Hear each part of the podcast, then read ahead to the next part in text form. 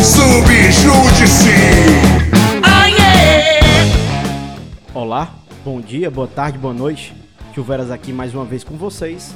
Agora para tratar de reforma tributária. Sem mais delongas, esse episódio acabou sendo bem mais trabalhoso do que eu pensava. Espero que gostem. Valeu? Então, precisamos mesmo falar de reforma tributária?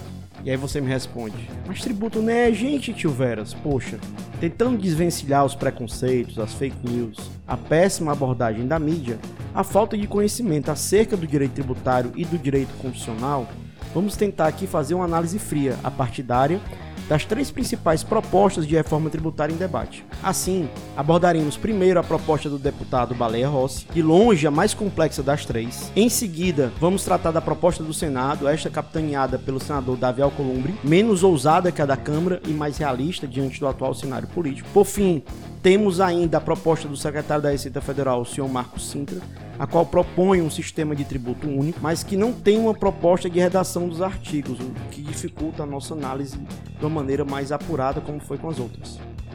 Então estamos analisando somente as ideias gerais.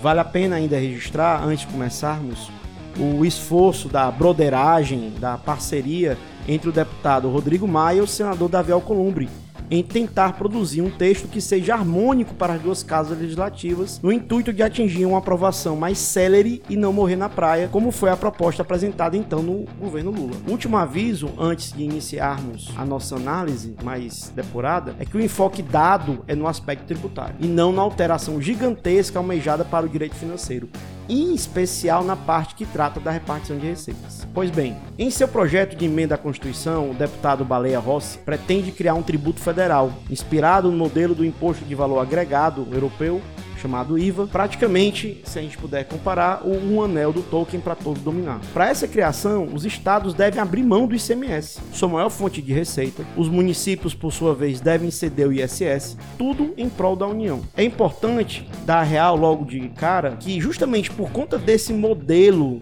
de IVA que aqui o deputado Baleia Rossi chama de IBS, reside o maior entrave à aprovação da reforma, pois os estados ficarão completamente dependentes da União cobrar e repassar a sua parte do imposto, em que pese a transição de 10 anos prevista. Dessa forma, jovem mancebo, se você fez sua lição de casa nas aulas de história, sabe-se que a União no Brasil nunca cumpriu as normas constitucionais de repasse e por isso podemos citar o caso do Fundeb, que é chamado carinhosamente pela mídia de pauta bomba. Pensa um apelido legal? Você chamar de pauta bomba o repasse do dinheiro que a União usurpou e não devolveu, apesar do texto constitucional ser bastante claro, né, meus irmãos? Depois tem jornalista que se assusta com esse clima anti-imprensa instaurado no Brasil. Enfim, o deputado Baleia Rossi inicia sua justificativa dizendo o seguinte: a presente proposta de emenda à Constituição tem como objetivo propor uma ampla reforma do modelo brasileiro de tributação de bens e serviços, através da substituição de cinco tributos atuais por um único imposto sobre bens e serviços, IBS. Os tributos que serão substituídos pelo IBS são Imposto sobre Produtos Industrializados, IPI, ICMS. 3. Imposto sobre Serviços de Qualquer Natureza, ISS. 4. Contribuição para o Financiamento da Seguridade Social, COFINS. Quinto, contribuição para o Programa de Integração Social, PIS. O IBS terá as características de um bom imposto sobre o valor adicionado, IVA, modelo adotado pela maioria dos países para a tributação do consumo de bens e serviços.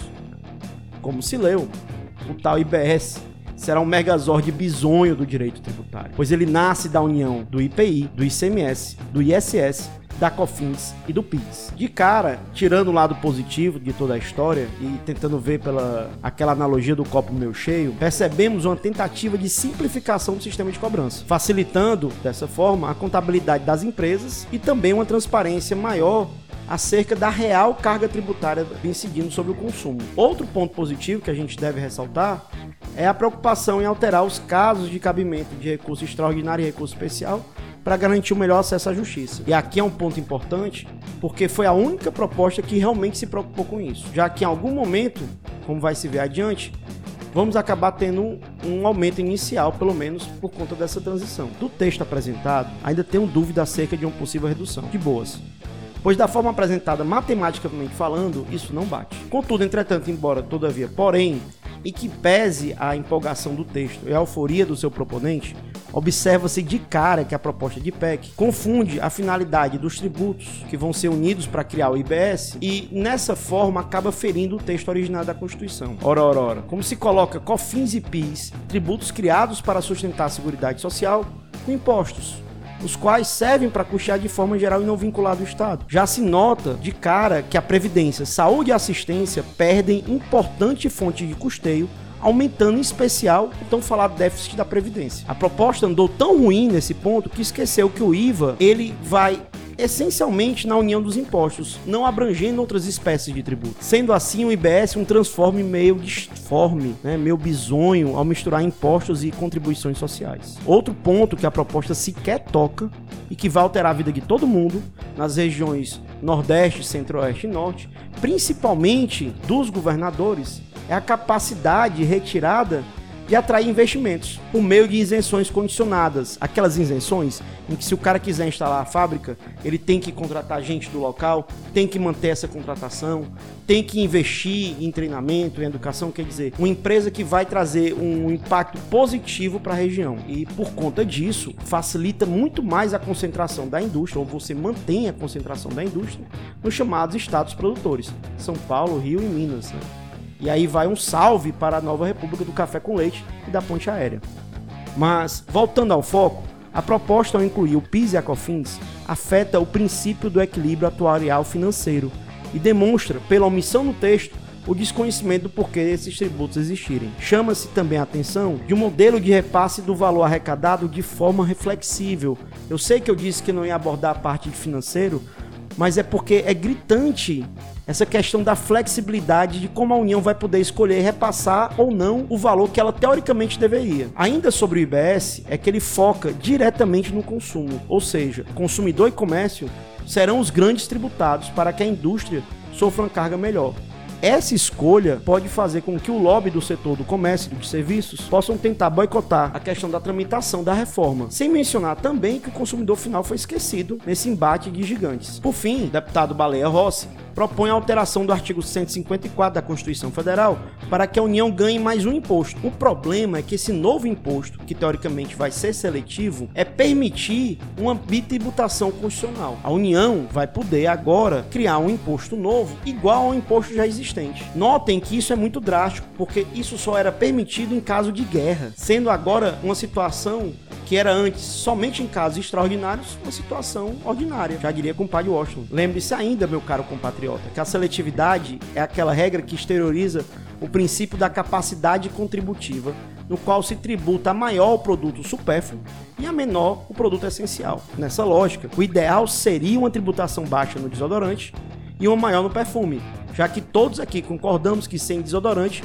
só nos resta a guerra e a balbúrdia. Porém, contudo, embora todavia, entretanto, a prática brasileira é só usar a seletividade quando interessa ao Estado. Observa-se isso na tributação em cima de veículos automotores terrestres. Você comprar um móvel, você comprar uma X5, a tributação seletiva vai ser a mesma, o que é um absurdo. Pronto. Depois dessa surra, vamos para a próxima vítima, ou a próxima PEC. O Senado, então, por seu turno, calçou as sandálias da humildade e resolveu propor uma mudança menos radical, mas que bebe na mesma fonte do modelo tributário que tem como base o IVA. E partiu a PEC do deputado Baleia Rossi, mas a do Senado tem um ligado umbilicalmente a uma PEC de autoria do deputado Luiz Carlos Halui e que já foi discutida em 170 palestras e 500 reuniões. Um ponto que merece destaque é o trabalho de bastidor do senador Alcolumbre em apresentar um texto com apoio de 45 dos 81 senadores. Ou seja, de largada, ele já conseguiu quase o quórum de 49 senadores necessários para aprovação da PEC no Senado. Essa aceitação também mostra que o texto é muito mais atrativo para todos os players, como União, Estados, município, indústria, comércio e serviços. Como dito acima, o foco também é a simplificação e a promessa mais factível de não se aumentar a carga tributária. Aqui também existe o um intuito em tributar menos a indústria e focar no consumo. Nas palavras da justificativa, as mudanças visam a uma reengenharia do sistema tributário, com impacto semelhante ou até maior do que o ocorrido com o Plano Real em 1994. Pois bem, essa proposta também resolve criar o IBS para chamar de seu. Só que aqui o IBS é um megazord com esteroides e que ainda foi malhar com estronda. Tá achando exagero, né, bonitão das tapiocas? Então toma esse trecho da justificativa no meio da pleura. São extintos nove tributos: IPI, IOF, PIS, PASEP, COFINS, Salário Educação, CID Combustíveis, todos federais, ICMS estadual e o Imposto sobre Serviços, ISS municipal. No lugar deles, é criado o Imposto sobre o Valor Agregado de competência estadual, chamado de Imposto sobre Operações com Bens e Serviços, IBS, e um Imposto sobre Bens e Serviços Específicos, Imposto Seletivo de Competência Federal. Agora, meu consagrado, se você escutou com atenção, a proposta parece muito parecida com a do Baleia Rossi, só que tem uma diferença sutil. A diferença sutil reside no fato de que o IBS vai ser gerido e cobrado pelos estados e não pela União, permitindo aos estados uma autonomia financeira nunca antes vista nesse país. Inclusive, se eu fosse governador, ia ser essa proposta juntos e Shallow Now. Agora, nem tudo são flores. Veja como é que fica a proposta de extinção da CSLL, contribuição social do lucro líquido incorporada pelo IR que por isso terá suas alíquotas ampliadas. E aí tu me pergunta, é o que, homem? Então, a CSLL, Contribuição Social sobre o Lucro Líquido, é uma fonte importante para o custeio da Seguridade Social. É aquela história que reúne saúde, previdência e assistência e que é paga pelas empresas atualmente. Por conta dessa proposta, ela vai ser incorporada ao imposto de renda e adivinha quem vai pagar também? Surpresa! Eu e você, meu caro ouvinte.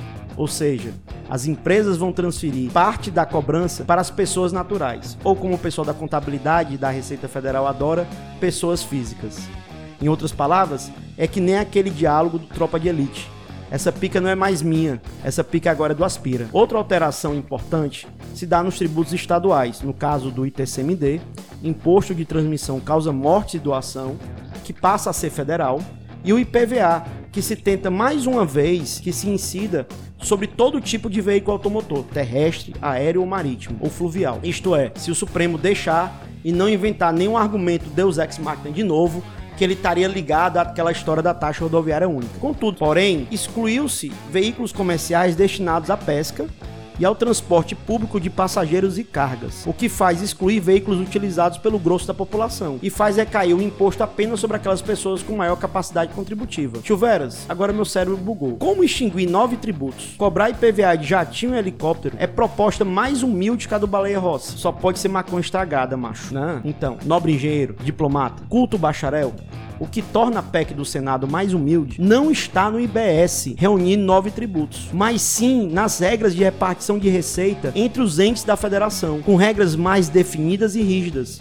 dando maiores garantias aos estados e municípios que eles receberão sua parte ou se der ruim, poderão exigir na justiça de forma mais tranquila. Também lembrou-se que o IBS ele separa uma parte para o custeio da Seguridade Social. Aqui é reside uma diferença crucial da proposta do Baleia Rossi, em que eu não tenho essa garantia. Por fim, temos a proposta do secretário Marco Sintra, secretário da Receita Federal, e que é por demais irreal e poderia de boas fazer parte do surrealismo. Primeiro, que mostra o desconhecimento do secretário com as relações envolvidas com o advento dessa chamada Revolução 4.0. As críticas críticas tecidas pelo secretário ao IBS ou modelo de IVA acerca da dificuldade da cobrança e por ser demais burocrático mostram um desconhecimento de como funciona o comércio eletrônico e como funciona o sistema de blockchain. Dessa forma, se você entende o que é o blockchain e entende o impacto do blockchain se adotado pelo sistema bancário e pelo sistema tributário, você vai perceber que tudo que é digital é rastreável. Nesse modelo, a existência do caixa 2 nas empresas fica por demais difícil, escapando talvez aquelas empresas minúsculas,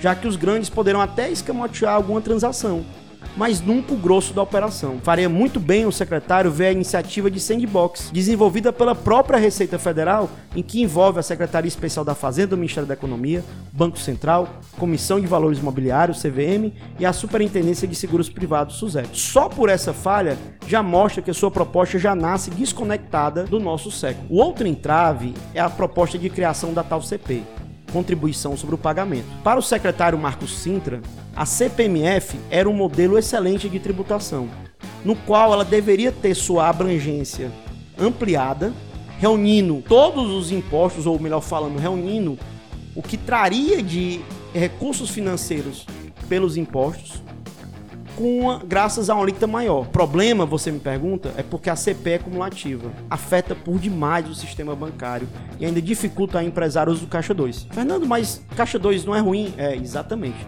Esse último entrave é porque você vai notar que esse entrave é dos empresários. Particularmente, adorei essa, essa questão. Inclusive, eu acho que a CPMF deveria voltar Claro que no alíquota quase que inexistente, um 0.001 talvez, né? alguma coisa assim, mas só a sua existência já permitiria à Receita Federal ter um sistema de fiscalização melhor, coibindo a sonegação. Para a criação desse tributo único, todo o sistema tributário brasileiro teria que ser alterado.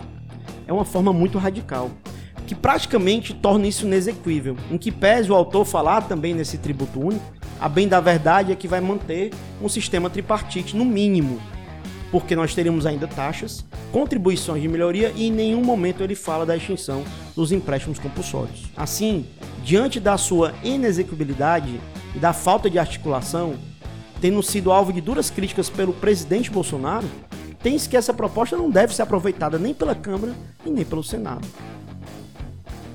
Então, tio Veras, bora deixar de preguiça, resumir essa bagaça toda aí, porque depois de tudo isso eu já cansei. Fique peixe, pivete é sal. Como vimos, caso os estados do Nordeste, Norte e Centro-Oeste resolvam aderir ou abrir mão da sua autonomia e liberdade, é possível a reforma ser aprovada com a criação do IBF no modelo que a União pretende. Contudo, esse modelo sugerido pela Câmara privilegia demais a União e a indústria e que justamente torna esse modelo desequilibrado, tornando na prática essa aprovação um trabalho por demais hercúleo, o que me faz crer que o ideal seria uma discussão mais pausada, voltada à proposta do Senado, em que a gente pudesse ter uma participação maior da sociedade para aprimorar, principalmente naquela questão de incluir a CSLL no imposto de renda e jogar pra gente o problema. Obrigado por escutar até aqui e se você gostou, compartilhe com seus amigos, espalhe a palavra, venha acrescentar o debate. Para isso você também encontra o Tio Veras no Twitter,